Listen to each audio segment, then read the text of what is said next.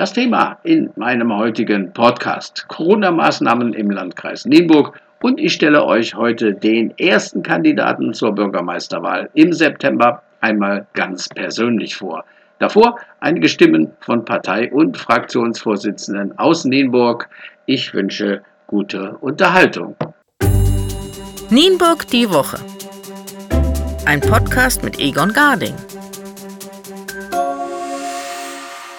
Und ich sage Hallo, liebe Hörer. Heute haben wir ein wenig Corona und danach interessante Infos, die in die Zukunft greifen. Es gibt nämlich in diesem Jahr einen neuen Bürgermeister in unserer Stadt. Zwar wird das erst im September sein, die Wahl, aber ich stelle heute schon mal einen Kandidaten persönlich, nicht politisch, sondern persönlich vor. Ich wünsche euch viel Vergnügen.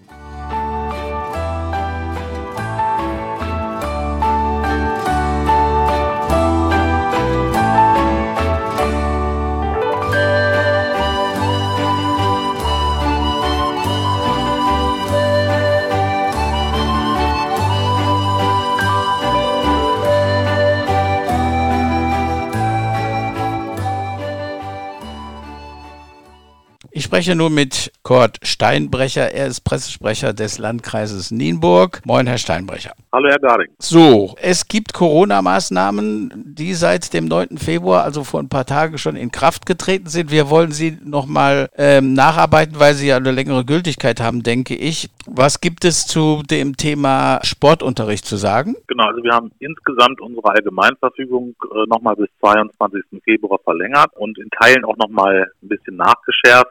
Also wir haben ja zum Beispiel angeordnet, dass auch äh, in Schulklassen, die also im Präsenzunterricht sind, im Wechselmodell trotzdem am Sitzplatz eine Maske getragen werden muss. Da reicht allerdings eine einfache äh, ja, textile Mund-Nasen-Bedeckung. Und die Verschärfung, die wir da nochmal vorgenommen haben, ist, dass eben kein Sportunterricht stattfinden darf. Eine Ausnahme gibt es da aber. Äh, wer zum Beispiel sein Abitur in Sport ablegen will, äh, dem kann man natürlich schlecht den Sportunterricht verwehren. Da ist das also ausnahmsweise weiterhin möglich. Okay, was gibt es für Patienten, die aus dem Krankenhaus kommen, also zum Erhebungskliniken? Was gibt es da für Auflagen? In unserer ursprünglichen Allgemeinverfügung äh, haben wir geregelt, dass alle Patienten, die aus dem Nienburger Krankenhaus entlassen werden, und zwar nach einer stationären Behandlung, dass die für zehn Tage sich selbstständig in die häusliche Quarantäne begeben müssen. Wir haben dann aber festgestellt und beobachtet, dass es auch immer wieder zu Infektionen gekommen ist bei Leuten, die aus Krankenhäusern außerhalb des Landkreises entlassen wurden. Und deswegen haben wir diese Regelung jetzt für alle Kreis Nienburgerinnen und Kreis Nienburger ausgeweitet, die also aus Krankenhäusern in anderen Landkreisen entlassen werden. Also jeder, der aus einem Krankenhaus entlassen wird nach einer stationären Behandlung, muss sich für zehn Tage in die häusliche Quarantäne begeben. Darf aber weiterhin medizinisch notwendige Arztbesuche natürlich wahrnehmen. Äh,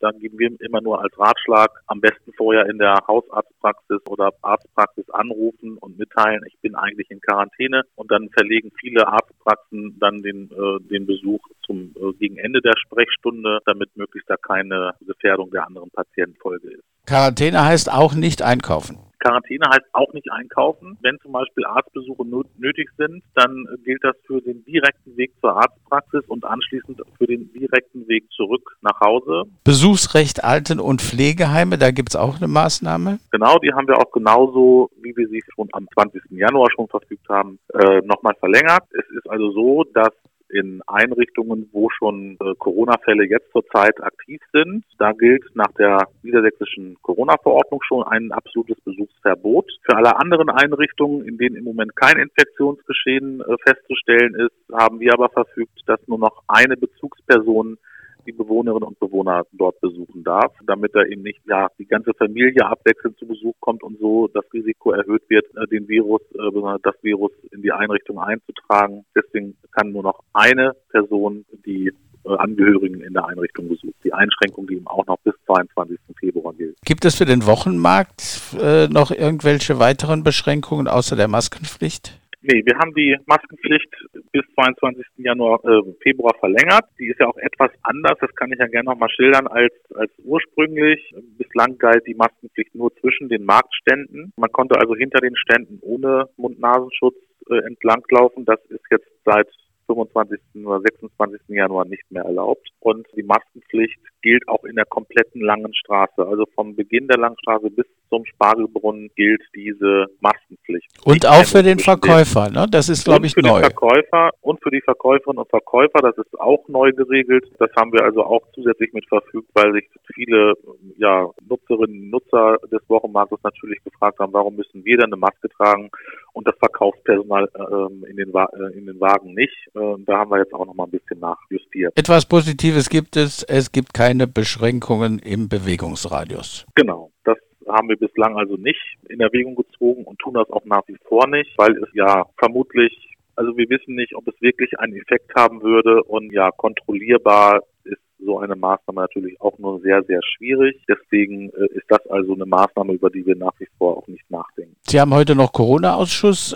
Erwarten Sie da noch irgendwelche Maßnahmen? Also zunächst mal laufen die Maßnahmen ja noch bis 22 einschließlich. Insofern wird heute, denke ich, eher eine, eine routinemäßige Stabssitzung zu erwarten sein. Weitere Maßnahmen werden wir heute noch nicht besprechen. Wir werden uns das ganz sicher nächste Woche Montag und auch Donnerstag zu den Stabssitzungen die Gesamtsituation anschauen und dann überlegen, ob die Maßnahmen vielleicht nochmal verlängert oder auch nochmal neue Maßnahmen dazukommen. Aber das werden wir erst gegen Ende nächster Woche beurteilen können. Aber die Zahlen gehen weiter runter im Landkreis Nienburg. Ja, die grundsätzliche Richtung würde ich als positiv bezeichnen, wenn ich überlege, wir hatten am 1. Februar noch einen Inzidenzwert von äh, über 230 und lag gestern bei 142,5. Wir haben aber seit gestern zum ersten Mal auch wieder einen leichten Anstieg zu verzeichnen gehabt. Das äh, liegt aber wohl überwiegend an einem Ausbruch in einer äh, Seniorenpflegeeinrichtung. Also die grundsätzliche Tendenz stimmt, die lässt auch hoffen, aber ähm, auch mit 130, 140 sind wir immer noch viel zu hoch. Wenn ich an die Beschlüsse der ähm, Bund-Länderchefgespräche denke, äh, die sagen also unter einem Wert von 35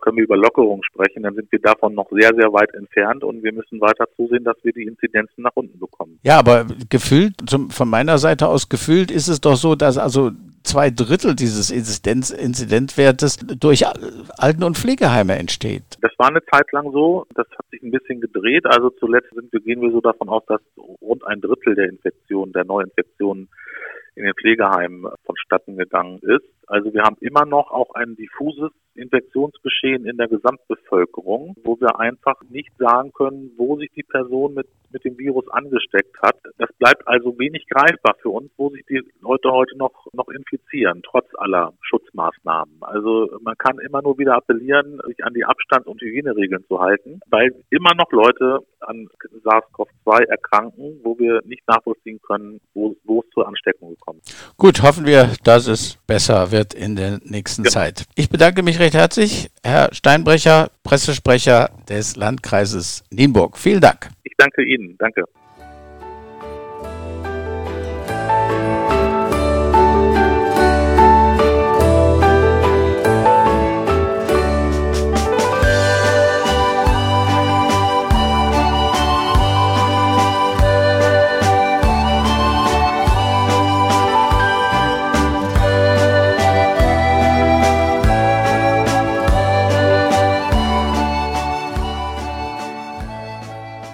Ja, es ist schon, schon lange her. 2014 gab es die Wahl zum Bürgermeister. Da hat Henning Onkes gewonnen und, und es gab eine Gegenkandidatin, Anja Altmann. Ich frage natürlich, da ja in diesem Jahr Wahlen anstehen zum Bürgermeister, er hat schon mitgeteilt, dass er nicht mehr kandidieren wird, egal aus welchem Grund. Man schmunzelt teilweise, wenn man in der Presse liest, dass er geht, weil er seine Wissensburg nicht bekommen hat, wobei ich das wahrscheinlich eigentlich ein bisschen albern finde. Aber ich habe am Telefon jetzt Anja Altmann, sie war damals die Gegenkandidatin und die frage ich natürlich jetzt, gibt es wieder eine Kandidatur von Anja Altmann? Ja, 2014 in der Tat habe ich äh, kandidiert äh, gegen den Bürgermeister, ein damals doch schon mutiger Schritt gegen einen amtierenden Bürgermeister anzutreten. Und ich habe schon frühzeitig im Herbst, Sommer, Sommer, Herbst 2019 entschieden, nicht wieder anzutreten, weil ich einfach möchte, dass wir eine, eine Veränderung haben. Jetzt unabhängig von der Wissensburg möchte ich einen, einen neuen Menschen an der Spitze im Rathaus sehen,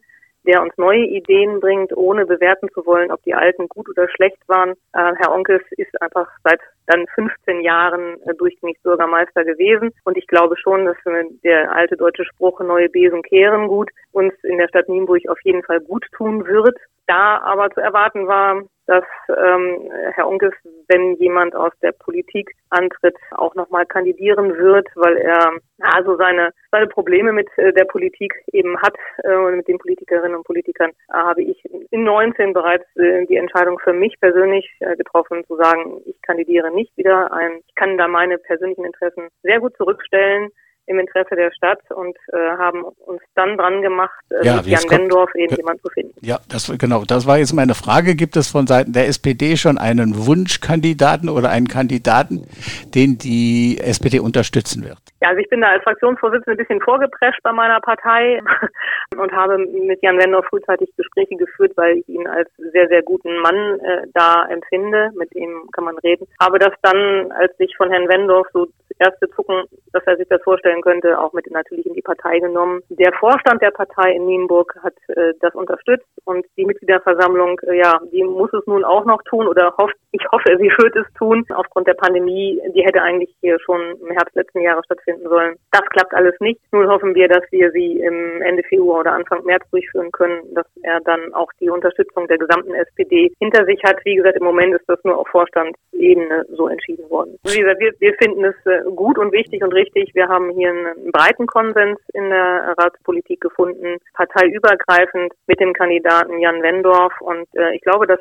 ist ein gutes Zeichen. Und hier, dass wir uns alle da zurückstecken als große Parteien und keine eigenen Kandidaten aufstellen, ist auch schon ein, ein sehr, sehr schönes Zeichen, dass eben die Lösung an der Stelle wirklich wichtiger ist als das Eigeninteresse.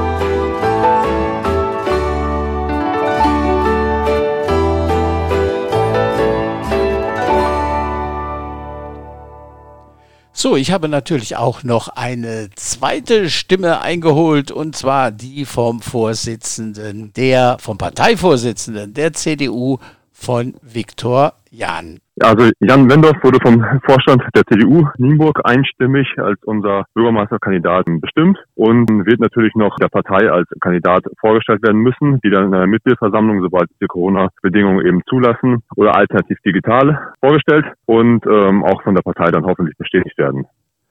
Das ist jetzt ein Entschluss, auch äh, wenn jetzt noch eventuell andere Kandidaten nachkommen. Das steht, ein, steht für die CDU fest. Ähm, also wir hatten Gespräche auch mit anderen Kandidaten, die jetzt auch schon ihren Ring in den Hut, äh, ihren Hut in den Ring geworfen haben. Und ähm, dementsprechend äh, haben wir uns dann quasi nach diesen Gesprächen dafür entschieden, äh, dass äh, Jan Bendorf unsere Unterstützung bekommt. Ähm, Jan ist ja einer, der, dem haben wir in der Vergangenheit schon bereits sehr gut zusammengearbeitet als Stellvertreter des Bürgermeisters und als Jurist dieser Stadt. Wir haben ein äh, Vertrauensverhältnis mit ihm aufbauen können der Vergangenheit und er äh, hat eine hohe Kompetenz. Er ist jung und in Nienburg sehr schnell verbunden geworden und inhaltlich stehen wir ihm auch relativ nah.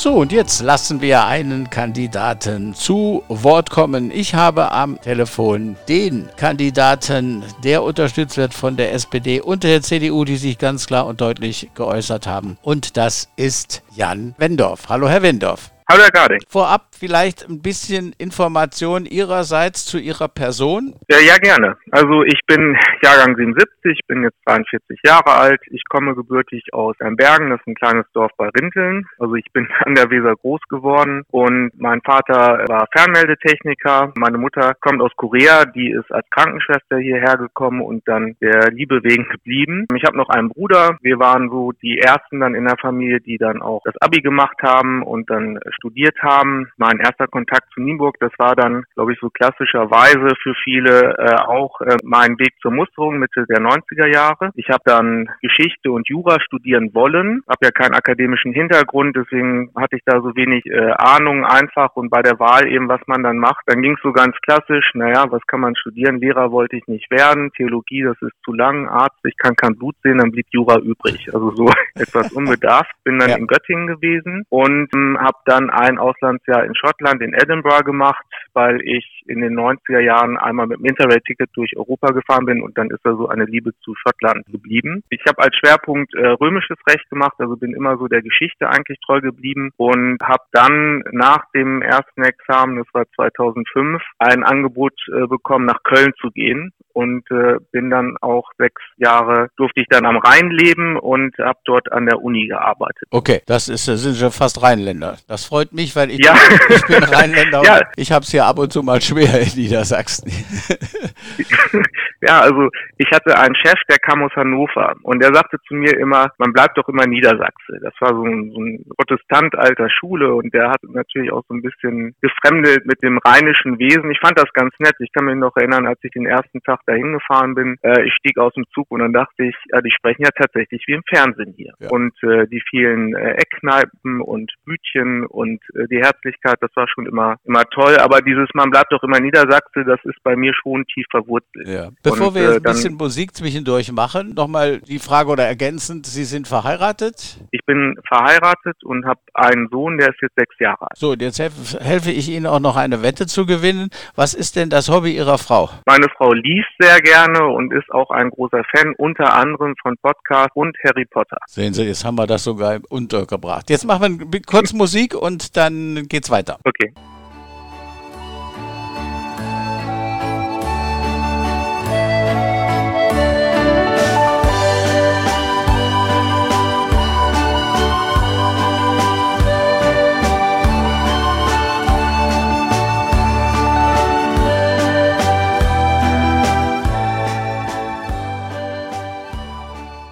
Nächste Frage, die ich an Sie habe, Herr Wendorf, wie entspannen Sie sich denn nach einem langen Arbeitstag? Also ich versuche eigentlich schon vorher entspannt in den Tag zu gehen, weil ich ja nun weiß, dass das anstrengend wird. Das heißt, morgens erstmal ausgiebig Zeitung lesen, mit meiner Familie zu frühstücken. Bestenfalls schaffe ich es mittags nach Hause, äh, nutze die Zeit dann vielleicht für einen Spaziergang. Und jetzt zu Corona waren es dann Sportübungen und zwar für meinen Sohn. Es gibt von Alba Berlin so YouTube-Videos für Kindergarten und Schulkinder, wo dann eben eine halbe Stunde auch für Leute, die, die nur eine Wohnung haben, wenig Platz, man Sport macht. Und dann war das so am Anfang ein bisschen komisch mit dem Kleinen so tun, als sei man ein Albatros, der durch die Gegend fliegt. Aber ich habe das dann schon gemerkt, dass das körperlich sehr entspannt. Und ähm, ja, ansonsten, wenn Zeit ist, dann koche ich eben sehr gerne und wenn gar nicht geht, was in letzter Zeit häufig ist, dann schaue ich mit meiner Frau eine schöne Netflix-Serie. Crown zum Beispiel, was wir gerade schauen.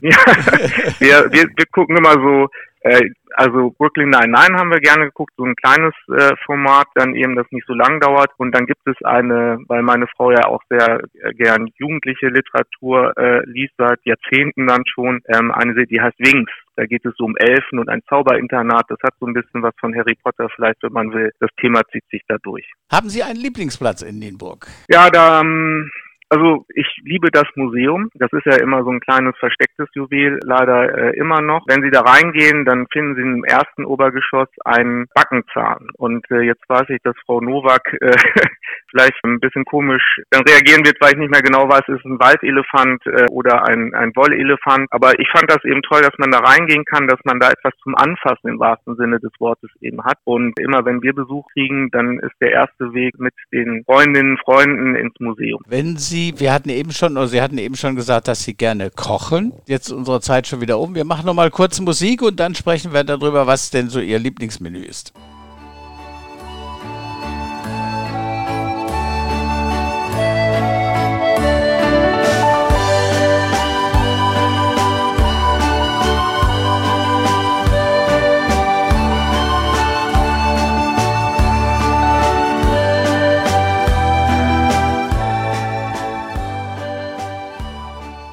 Herr Wendorf, wenn Sie heute ein Menü zusammenstellen müssten, Was gäbe es da bei Ihnen zu essen? Da ich ja nicht unbedingt selbst kochen müsste, würde ich anfangen mit einer Hochzeitssuppe. Ich kenne das ja als Schaumburger Hochzeitssuppe, ich kenne das hier eben auch. Das ist so immer das Traditionelle vorweg. Dann würde ich, weil man das ja auch immer macht, entweder Fisch und Chips anbieten. Das war für mich immer so ein Highlight, wenn man das im Urlaub oder damals im Studium dann eben kriegt. Oder einfach auch eine sehr schöne Gemüselasagne mit sehr cremiger Soße, mit großen frischen Früchten, hervorragenden Kräutern. Das würde ich gern zusammenstellen. Und als Abschluss Zimtschnecken, die kann ich auch selber backen. Wie gut die sind, weiß ich allerdings nicht. Anbieten und dazu gäbe es dann Cider. Was, was würden Sie als Ihr Hobby bezeichnen? Äh, mein Hobby, ja. Also ich lese sehr gerne, sehr viel, Krimis, vor allem aber auch Sachbücher. Ich mit meiner Familie entdecke immer sehr gern Städte und andere Länder. Das haben wir früher häufiger machen können. Wir sind häufig in Schweden, das ist auf jeden Fall etwas. Wir gehen sehr gerne auf Flohmärkte und besuchen auch sehr kleine Museen und Sehenswürdigkeiten. Also das, das ist auf jeden Fall ein großes Hobby. Wir sind sehr, sehr gerne draußen vor allem. Wir waren jetzt erst beim Giebichenschein. Wir entdecken hier die Moore. Ja, das sind so die, die Hobbys auf jeden Fall. Hm. Wenn Sie sich selbst beurteilen würden, wo sind Ihre persönlichen Stärken und Schwächen? Ich kann, glaube ich, gut zuhören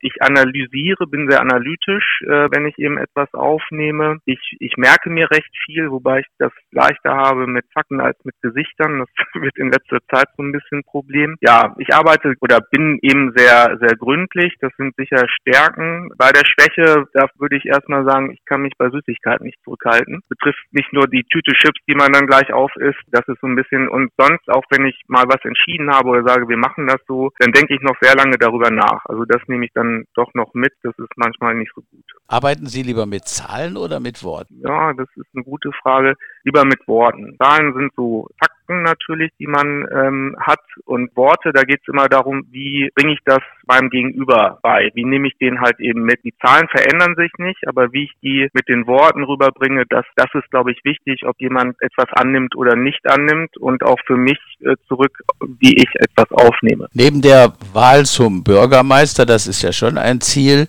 haben Sie noch irgendein anderes persönliches Ziel? Ja, ich würde gern ähm, äh, ein Bienenvolk haben oder mehrere Bienenvölker. Also ich interessiere mich für die Imkerei. Ich äh, wollte immer mal Dudelsack spielen lernen. Das werde ich auch sicher machen. Und einen Segelschein hatte ich mit einem Freund vereinbart, dass wir auf dem Steinhuder Meer dann unsere Freizeit verbringen können. Genau, einen Namen haben wir schon, Iguanodon, weil unsere Kinder sich für Dinosaurier interessieren und die durften den Namen aus. Gut, zwei Fragen habe ich noch. Was schätzen Sie an Ihren Freunden und Kollegen? Bei meinen Freunden ist das so, die kommen aus den verschiedensten Bereichen Bereichen des Lebens, die habe ich auch schon jahrzehntelang teilweise und das sind äh, aktive Zuhörer. Das heißt also, wenn sie etwas erzählen, dann nehmen die das nicht so einfach auf, sondern die interessieren sich dafür und man öffnet sich. Also ich finde, das wäre schön, wenn man dann so man selbst sein kann. Man muss keine Rolle irgendwie einnehmen oder eine Erwartung. Das, das liebe ich. Und bei meinen Kollegen ist es eigentlich so umgekehrt, dass ich sehr schätze, wenn die offen sind, wenn die auch den Mut haben, dem Vorgesetzten, das bin ich ja nun in der Regel, unangenehme Sachen zu sagen. Das nimmt man, sagt man zwar immer so, aber das ist schwierig. Und wenn sie auch ähm, Fehler eingestehen können oder wenn sie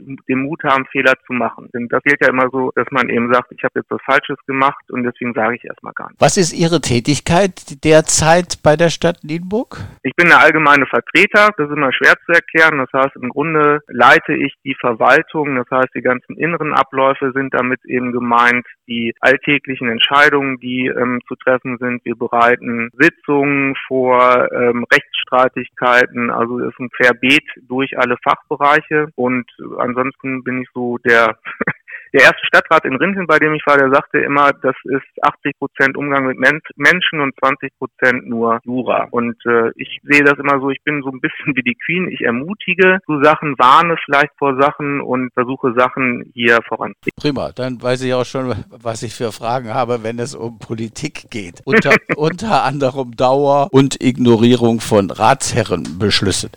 Gut, dann sage okay. ich erstmal Dankeschön. Das war ein schönes Gespräch. Wir, bleib, wir bleiben in Kontakt im Laufe des Jahres und äh, grüßen Sie Ihre Frau. Mache ich Sie bitte auch. Äh, alles Gute, Herr Garling. Tschüss. Tschüss.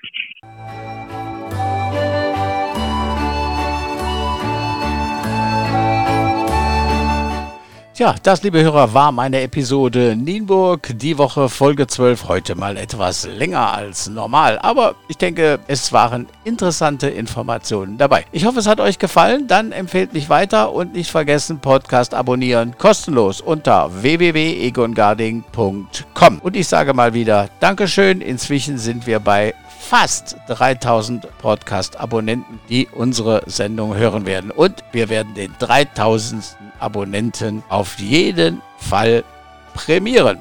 Ach ja, habt ihr Themen, die ihr gerne einmal besprochen haben wollt oder die eine breite Öffentlichkeit interessiert? Schreibt mich einfach an info at egarding.com.